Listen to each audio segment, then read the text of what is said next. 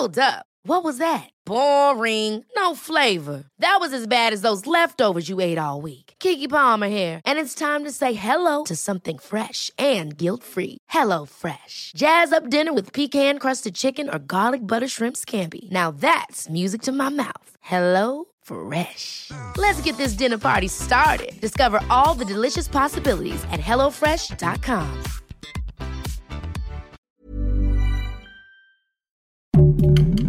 Heraldo Podcast, un lugar para tus oídos. Hoy, en primera plana, ¿sabías que puedes pasar hasta 10 años en prisión si provocas un incendio forestal? Esto es Primera Plana de El Heraldo de México.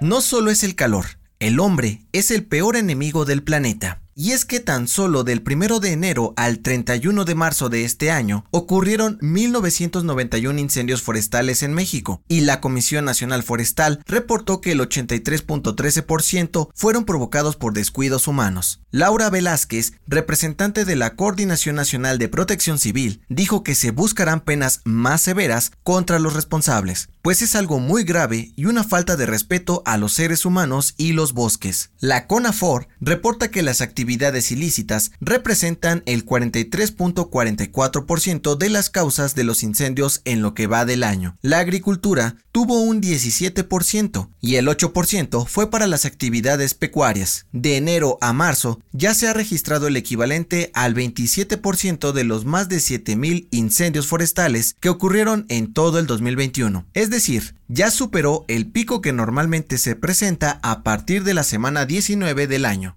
El artículo 420 del Código Penal Federal señala una pena de 2 hasta 10 años de prisión y una multa de 300 a 3000 días de salario mínimo. El castigo puede aumentar dos años a la condena y otros mil días de multa si se daña una área natural protegida. El clima también es otro factor para los incendios. El Servicio Meteorológico Nacional alertó sobre una ola de calor sin lluvia que se extenderá hasta el miércoles, con temperaturas máximas de 36 a 45 grados en estados como Michoacán Michoacán, Guerrero, Oaxaca, Veracruz, Chihuahua, Durango y más. Martí Batres, el secretario de gobierno de la Ciudad de México, le pidió a la población no dejar vidrios tirados o espejos en las áreas verdes durante la ola de calor, para evitar más incendios y afectar la calidad del aire. Con información de Frida Valencia. Las mejores noticias en solo 5 minutos. Siga Primera Plana a través de Spotify. AMLO le pidió al ejército cuidar del tren Maya una de las obras emblemáticas de la 4T. Esto durante su visita a uno de los campamentos que trabajarán en el último tramo que recorrerá 550 kilómetros. El presidente aseguró que su proyecto no solo impulsará el turismo, también el desarrollo para que haya trabajo, utilidades y se garantice las pensiones de los integrantes de las Fuerzas Armadas que se van a retirar. AMLO también presumió que el tren Maya es una construcción pagada con el presupuesto económico y sin generar una deuda a los mexicanos pues los va a beneficiar y no solo se busca lucrar con ella. Pero, ¿para qué nos servirá viajar en el tren Maya? El mandatario explicó que los turistas que van a las playas podrán conocer la belleza y riqueza cultural del sureste, como las antiguas ciudades de los mayas, el Caribe, Tulum, Bacalar, Expujil y Escarcega. Los militares que trabajan en la obra de la 4T recibieron el agradecimiento de AMLO por su voluntad de trabajo, responsabilidad y profesionalismo, pues trabajan en beneficio del pueblo. Con información de Francisco Nieto.